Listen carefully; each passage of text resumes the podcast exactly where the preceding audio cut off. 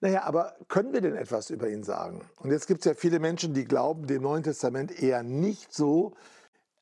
Deswegen ist es gut und hilfreich, auch mal auf die außerbiblischen Zeugnisse von Jesus zu schauen.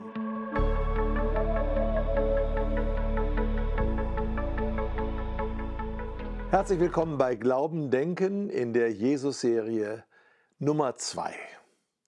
Wir haben uns im ersten Teil Bilder von Jesus angeschaut, also so Vorstellungen, was denken die Leute, was haben wir gedacht im Laufe der Jahrhunderte, welches Jesusbild hat uns geprägt und wir haben gesehen, jedenfalls war das die Intention dessen, was ich gesagt habe, dass sehr oft die Jesusbilder, die man so im Kopf hat, die uns geprägt haben, auch in der Kirchengeschichte möglicherweise mindestens genauso viel über uns sagen, also über die, die diese Jesusbilder hatten, also über ihre Zeit, über den Zeitgeist ihrer Zeit, über ihre Denkvoraussetzungen, über die Dinge, die sie für möglich oder nicht möglich hielten. Und in all dem ist natürlich die Frage, wie ist das mit dem echten Jesus oder um es etwas anders zu sagen, mit dem geschichtlichen Jesus? Und in diesem zweiten Teil unserer Jesus-Serie geht es genau um dieses Thema, der geschichtliche Jesus. Ich sitze hier mitten in Marburg in der Oberstadt und keine 200 Meter entfernt ist die Theologische Fakultät. Wir nennen sie hier die alte Uni, weil sie wurde schon im 19. Jahrhundert in dieser Form umgebaut und stammt auch noch aus der Zeit von Martin Luther und äh, Landgraf Philipp. In dieser alten Uni lehrte vor einigen Jahrzehnten Rudolf Bultmann und er hat etwas Entscheidendes über den historischen, über den geschichtlichen Jesus gesagt. Und ich zitiere mal, er sagt, äh, dass wir über ihn nichts wissen als das, das des Gekommenseins. Also das mit einem S, das mit zwei S des Gekommenseins.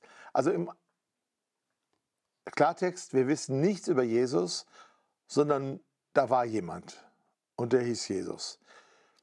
Jetzt ist das ja schon mal mehr als nichts, aber es ist auch nicht sehr viel. Wie kommt man dazu? Ja, wir haben das schon gehört in der ersten Serie, der liberale Jesus, da wurden alle Wunder ausgeschaltet, weil das was kann es ja nicht geben.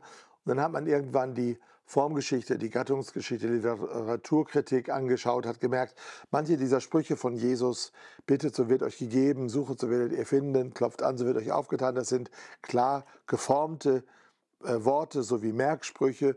Äh, das ist irgendwie entstanden, hat Jesus wahrscheinlich nicht gemacht, selbst dachte man damals, inzwischen gibt es da ganz andere Meinungen zu, auch in der Wissenschaft, aber damals so. Und dann hat das die Gemeinde ihm in den Mund gelegt, die hat man dann immer dann so geformt, diese Worte Jesu, wenn man sie brauchte, für eine bestimmte Situation. Das nennt man Sitz im Leben, also wo war der Sitz im Leben? Und so kam so ein Kreislauf zustande, der immer weiter ging und jeder, der noch eine weiter forschte und eine neue Doktorarbeit schreiben muss, suchte noch etwas, was noch weiterführt und irgendwann hat man so eine völlige Dekonstruktion gehabt. Äh, heute sind wir Gott sei Dank nicht mehr da. Aber das war sozusagen diese, ich sag mal, der, der, Tief, der Tiefpunkt, ja, der Jesus, der Lebens-Jesus-Forschung. Wir wissen nichts außer dass das des Gekommenseins. Naja, aber können wir denn etwas über ihn sagen? Und jetzt gibt es ja viele Menschen, die glauben dem Neuen Testament eher nicht so sehr, wie sie außerbiblischen Quellen glauben würden, was natürlich in sich schon aus meiner Sicht nicht logisch ist, weil ähm, genauso wie eine außerbiblische Quelle aus der damaligen Zeit ist auch das Neue Testament eine Quelle aus der damaligen Zeit. Aber bei dem Neuen Testament, da denkt man immer, naja, das waren Freunde von Jesus, Nachfolger, das waren Überzeugte und die haben das da ein bisschen gebügelt, dass das besser aussieht, dass sie besser dastehen, dass Jesus besser dasteht, haben dann noch ein paar Wunder dazu gemacht äh, und so weiter. Deswegen ist es gut und hilfreich, auch mal auf die außerbiblischen Zeugnisse von Jesus zu schauen. Da gibt es großartige Bücher zu, zum Beispiel F.F. Bruce, äh, der hat das relativ gut zusammengefasst oder auch bei uns in dem äh, kleinen Buch von Guido Baltes und mir, auf das jetzt hier meine Serie auch ein bisschen äh, basiert. Das kann man parallel lesen. Da wird manches dann noch genau, präzise dargestellt. Da haben wir mal äh, das versucht zusammenzustellen. Was sagen denn außerbiblische Quellen über Jesus? Und da gibt es im Grunde ja drei große Bereiche. Das ist einmal hm, der ähm, griechisch-römische Bereich, also die Historiker, vor allen Dingen in Rom, da sind Namen zu nennen wie Sueton, Tacitus. Ähm, dann gibt es ähm, rabbinische Schriften. Im Talmud wird Jesus ja auch, äh, werden zwar nicht häufig, aber doch erwähnt, was auch in sich schon ein starkes Zeugnis ist für seine Geschichtlichkeit und auch noch für mehr als die Geschichtlichkeit, nämlich was hat er eigentlich gemacht, wie war er eigentlich. Und es gibt Josephus Flavius, diesen großen jüdischen äh, Geschichtsschreiber, der einer der größten Quellen für unsere ganze Kenntnis äh, des ersten Jahrhunderts im äh, Bereich Israel, äh, im damaligen äh, äh, Heiligen Land ist und der uns unter anderem in seinen jüdischen Altertümern Antiquitatis Judaeorum und auch in seinem jüdischen Krieg, der Bello Judaico, sehr, sehr ausführlich über die damalige Zeit und das, was vorher war, geschrieben hat. Also diese drei großartigen Quellen haben wir. Ähm, und äh, in der römischen Geschichtsschreibung, da fange ich jetzt mal an, gibt es äh, einmal Sueton. Sueton, er war ein römischer Schriftsteller, er schrieb etwa im Jahr 120 eine Biografie der zwölf ersten römischen Kaiser in lateinischer Sprache. Also wir müssen uns ja klar werden, ähm, Rom war ursprünglich eine Republik. Unter Julius Caesar wurde es dann letztlich und unter seinem Nachfolger Octavian, genannt Augustus, wurde es zu einem Kaiserreich. Der Name Caesar hat ja dann dieses äh, Wort äh, Kaiser quasi generiert. Und die ersten zwölf römischen Kaiser sind die, äh, wo es äh, sozusagen von der Zeit Jesu oder direkt davor äh, bis zur Zeit von Sueton selbst ging, zwölf römische Kaiser. Und da schreibt er in der äh, in seinem Leben des Claudius, also einem dieser zwölf Kaiser, folgendes. Über das Jahr 39, äh 49, Entschuldigung, 49 nach Christus, also wir sind, wenn wir die Kreuzigung und Auferstehung Jesu ansetzen, auf das Jahr 30. Manche setzen es auf 31 oder 33 an. Ich persönlich tendiere zum Jahr 30. Sind wir bei 19 Jahren danach oder sogar weniger, 16 Jahren, wenn man von 33 ausgeht.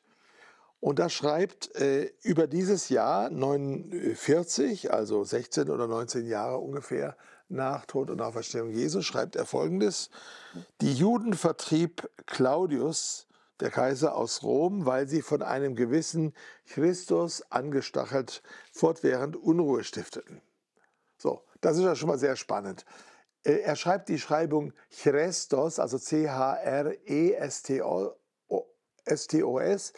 aber wir wissen, in dieser Zeit hat der sogenannte Itazismus schon eingesetzt. Itazismus ist ähm, eine Erscheinung in der griechischen Sprache, die dazu geführt hat, dass viele Vokale zu einem I wurden. Also äh, zum Beispiel Athen heißt heute auf Griechisch Atheni.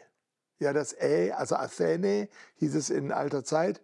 In klassischer Zeit heißt heute Atheni. Oder auch OI, Oikos, von dem wir Ökologie haben oder Ökonomie wird heute auf Griechisch Ikos geschrieben. Ja, oder auch Eikon, das Bild, wird Ikon gesprochen, obwohl es noch mit so ist, dieses oder das Äther eben auch, sodass, wenn jetzt er schreibt Chrestos, dann kann das in seiner Zeit durch den schon beginnenden Itazismus sehr gut sein Versuch sein, das Griechische richtig darzustellen. Auf Lateinisch hat er ja geschrieben und äh, deswegen können wir das Wort Christus hier sprechen, obwohl sozusagen ganz formal Christos steht. Wie gesagt, da gibt es diesen Zusammenfall. Also die Juden vertrieb Claudius aus Rom, weil sie von einem gewissen Christus aufgestachelt fortwährend Ruhe, äh, Unruhe stiften. So, wir merken, da ist eine historische äh, Kern drin. Sueton kann die, äh, hat Zugang zu den kaiserlichen Archiven. Er ist in, in, in, in, äh, in Rom ein, ein, anerkannter Bürger, ein Schriftsteller. Er schreibt die Biografie der Kaiser, macht auch nicht jeder. Also der hat schon guten Zugang zu den Quellen. Und er beschreibt diese Vertreibung der Juden aufgrund von Unruhen im Jahre 49.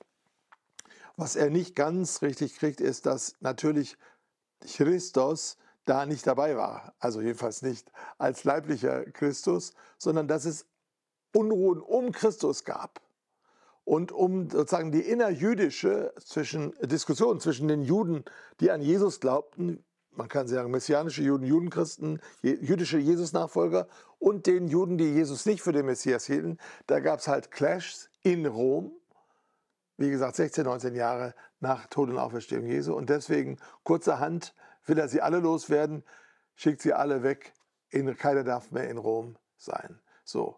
Es ist interessant, dass diese Aussage äh, des Sueton unterstützt wird durch eine Notiz in der Apostelgeschichte, die Lukas aufgeschrieben hat. Und der schreibt nämlich, danach verließ Paulus Athen und kam nach Korinth und fand einen Juden mit Namen Aquila aus Pontus gebürtig, das ist im heutigen, heutigen Türkei, der war mit seiner Frau Priscilla kürzlich aus Italien gekommen, weil Kaiser Claudius allen Juden geboten hatte, Rom zu verlassen.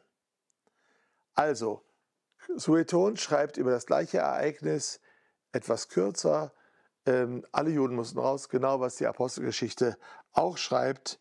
Äh, und jetzt muss man sich klar machen, dass die Quelle Lukas früher ist als die Quelle Sueton, weil Sueton ist 120 nach Christus, Lukas ist, wann immer er geschrieben hat.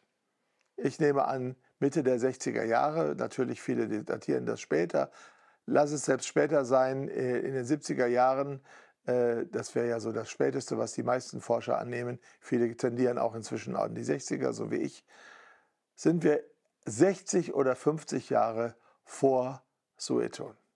Und wir haben diese Notiz in der Apostelgeschichte. Was wir daraus merken, ist, dass Jesus irgendwie schon Thema war in Rom. Lange bevor Petrus oder Paulus nach unserem Wissen dahin gekommen sind. Da gab es also durch die Handelsbeziehungen, die ja sehr, sehr stark waren in der damaligen Zeit, durch das Hin und Her, gerade die Geschäftsreisenden, äh, auch unter der jüdischen Gemeinde, es gab ganz viel Hin und Her, ähm, gab es also ganz schnell eine Verbindung, äh, dass wahrscheinlich an Jesus glaubende Juden äh, nach Rom gekommen sind. Und so entstanden die ersten Hausgemeinden in Rom relativ un organisiert, aber sie entstanden, weil es war ein natürliches, ein organisches Gemeindewachstum. Jetzt wissen wir übrigens, dass äh, im Jahre 54 äh, nach dem Tod des Claudius die Juden wieder zurückkehrten durften, mit ihnen natürlich auch die an Jesus glaubenden Juden, die Judenchristen. Und inzwischen war, äh, hatte sich das ähm, Christentum, der Glaube an Jesus noch weiter verbreitet. Äh, zum Beispiel schreibt äh, Sueton in seinem äh, Leben Neros, also wie gesagt, er hat ja die zwölf Kaiser beschrieben, dass die Christen nach dem Brand Roms, von dem man nicht weiß, ob Nero ihn selbst äh, verursacht hat oder nicht, dass sie äh, dort von ihm bestraft wurden. Da schreibt er, mit Todesstrafen wurde gegen Christen vorgegangen, eine Sekte, die sich einem neuen gemeingefährlichen Aberglauben ergeben hatte. Also auch hier völlig jetzt neutral, der hatte ja nichts davon, der glaubt ja nicht an, an Jesus oder irgendwas, der Sueton beschreibt im Jahr 120 im Leben von zwei Kaisern den Einfluss und die Präsenz von Christen, der Unruhe über Christus und äh, dieser Verfolgung der Christen unter Nero, einmal bei Claudius, einmal bei Nero. Wir haben also hier außerbiblische äh, Hinweise die äh, ganz deutlich das unterstützen, was wir sonst aus dem Neuen Testament wissen.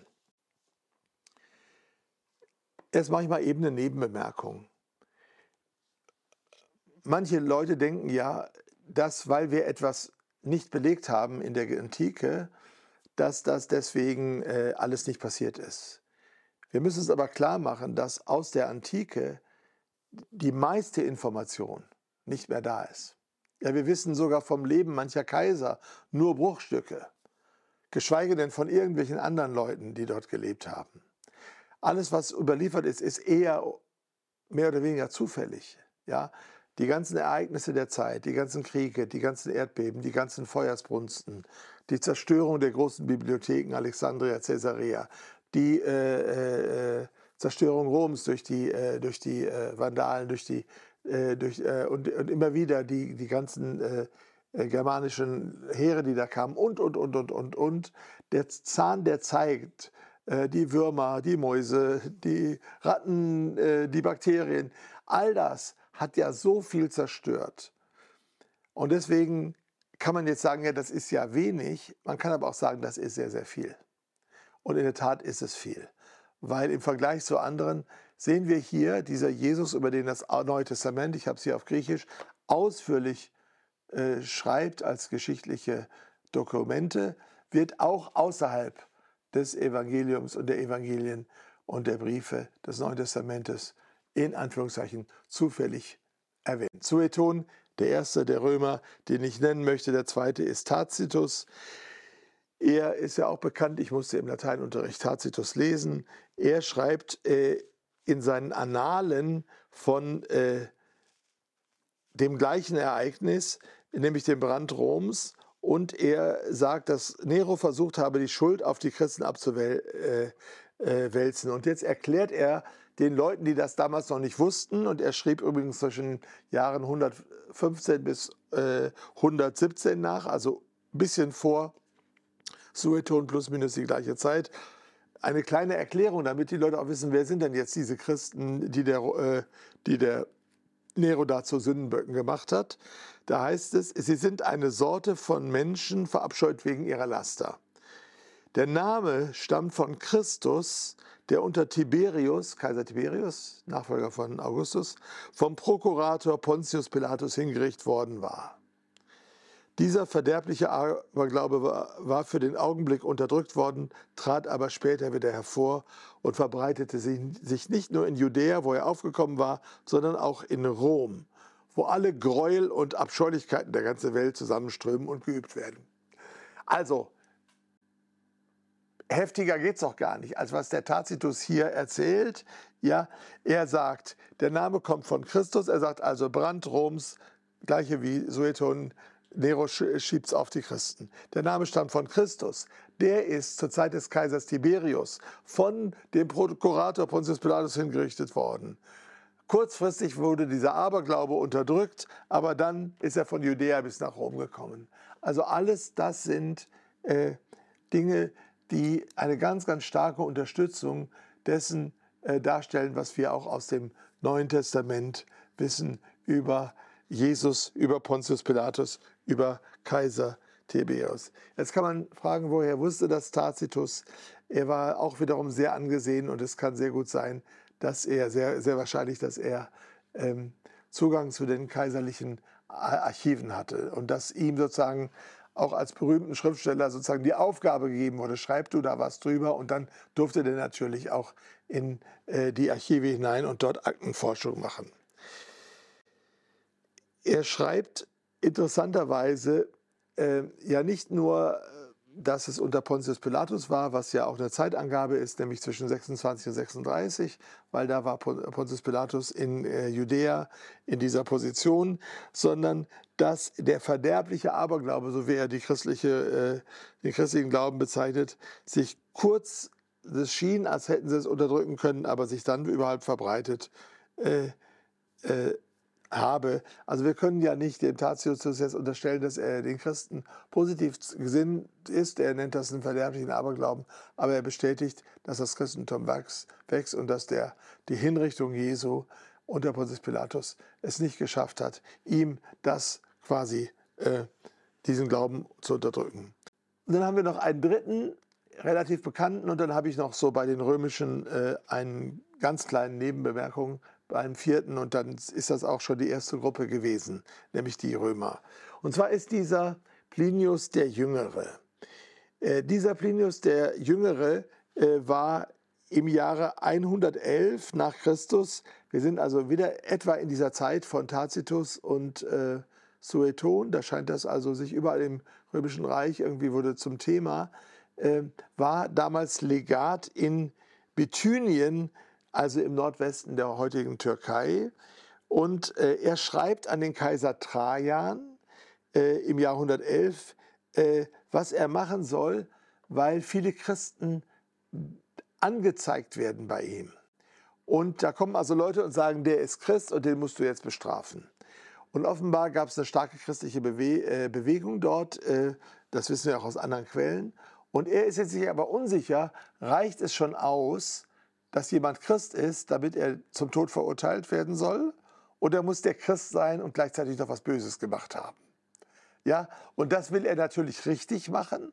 Und er macht das, wie sich das dann gehört, und er schreibt eine offizielle äh, Anfrage an den Kaiser, also an seinen Vorgesetzten, an Kaiser Trajan in Rom. Und bei solchen kaiserlichen Repliken ist es dann so, dass die letztlich äh, zum, äh, zur, zur, Basis der Gesetzgebung wurden, auch an anderen Stellen. Weil da gibt es schon mal einen Entscheid und dem folgen wir jetzt auch. Es geht so ein bisschen nach dem System des Common Law.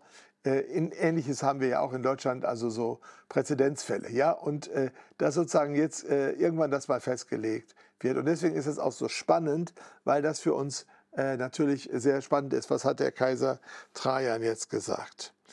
Ähm, also nochmal kurz zu dem Brief des Plinius. Er sagt also, äh, dass die, die gestanden hätten, Christen zu sein und die er zur Hinrichtung abgeführt habe, dass er die hatte also zum äh, äh, umbringen lassen, aber die, die dem Kaiserbild geopfert hatten, freiließ, auch wenn sie vorher Christen waren. Also es ging um diese Frage der Verehrung des Genius des Kaisers, also dass sozusagen man dem Kaiserbild der für den Genius des Kaisers steht, äh, sozusagen opfert, dann sagt er Folgendes, ich zitiere, die Sache scheint mir nämlich der Beratung zu bedürfen, also ich brauche deinen Rat, vor allem wegen der großen Zahl der Angeklagten. Denn viele, jeden Alters, jeden Standes, auch beiderlei Geschlechtes, sind jetzt und in Zukunft gefährdet, nämlich gefährdet, Christen zu werden. Nicht nur über die Städte, aber auch über Dörfer und das flache Land hat sich die Seuche dieses Aberglaubens verbreitet. Also, und jetzt ist natürlich die Frage, was ist das Schlimme, dass da Leute jetzt Christen sind? Also, warum ist das eine Seuche des Aberglaubens, wo viele gefährdet sind, da reinzukommen? Äh, und es wird klar aus diesem Briefwechsel, da kann man ja auch in Ruhe lesen, findet man ja alles, äh, wird klar, dass Plinius jetzt nichts Konkretes festmachen konnte. Aber allein, dass die anderen die angeschuldigt haben, macht sie ja schon mal verdächtig. Ist ja heute auch so, ja? Dass wir Leute gar nichts gemacht haben. Aber wenn genug Leute irgendwas sagen, der hat was gemacht, dann glaubt man das irgendwie. So war das auch. Er hat also nichts wirklich finden können. Er schreibt, andere, die der Denunziant genannt hatte, gaben zunächst zu, Christen zu sein, widerriefen es dann aber aber. Sie seien es zwar gewesen, hätten es aber dann aufgegeben, manche vor drei Jahren, manche vor noch längerer Zeit, hin und wieder sogar vor 20 Jahren. Also das ist natürlich auch irre, weil das führt uns dann in die 90er Jahre. Wenn einer sagt, ja, ich war mal vor 20 Jahren Christ, aber inzwischen habe ich mich eines Besseren belehren lassen, dann ist das ja auch schon mal eine interessante Aussage. Diese alle bezeugten ebenfalls deinem Bilde den, hier dem Kaisers, Kaisersbilde und den Götterstatuen ihrer Verehrung und sie fluchten Christus. Das mussten die machen.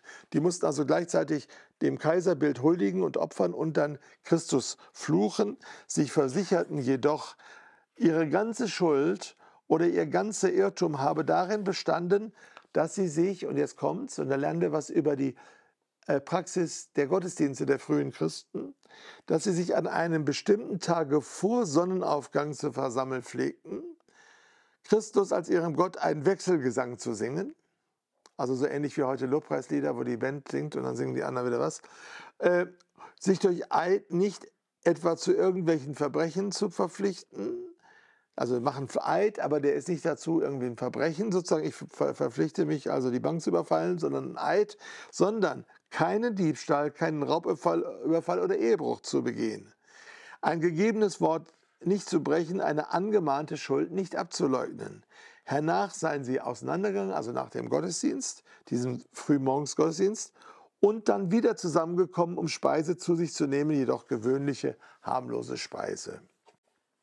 Also hier finden wir einen Bericht von einem, einer ganzen Gegend, die vom christlichen Glauben erfasst ist, dort Bithynien, und zwar etwa 50 bis 70 Jahre nach Christus. Sie priesen Christus als Gott, das steht im lateinischen quasi Deo, also sozusagen als sei er Gott, versammelt sich an einem bestimmten Tag, das ist natürlich der Sonntag, früh morgens zu einem Gottesdienst, da geht es um die Auferstehung, die man am frühen Morgen feiert. Und sie trafen sich abends nochmal zu einem gemeinsamen Mahl. Warum abends? Ja, weil die zwischendurch arbeiten mussten. Der Sonntag war ja noch kein Feiertag. Der ist ja erst durch den christlichen Einfluss ein paar hundert Jahre später zum Feiertag geworden. Äh, das ist das gemeinsame Mahl, wahrscheinlich auch Abendmahl, aus ganz gewöhnlicher Speise und nicht, wie man ihnen nachgesagt hatte, aus Kannibali mit kannibalistischen Gebräuchen, weil das war ja immer eine Anklage der Christen, die würden kleine Kinder verzehren und deren Blut trinken. Also wir sehen hier eine ganz deutliche Darstellung von einem Nichtbeteiligten, einem hochinformierten Mann, dem Legaten Plinius dem Jüngeren, der aus seinen Verhören der Christen heraus all diese Informationen herausbekommen hat und der deswegen dem Kaiser Trajan relativ genau berichten kann, was sie machen, was sie glauben und dass dieses, dieser Eid, und das ist übrigens auf Lateinisch Sacramentum, äh, das ist wahrscheinlich sogar die Taufe gemeint, dass man bei der Taufe sich verpflichtet, nicht Ehe zu brechen, keinen Raubüberfall zu machen, äh, eine Schuld zu begleichen äh, und äh, Leute nicht, zu, nicht ein gegebenes Wort nicht zu brechen und so weiter.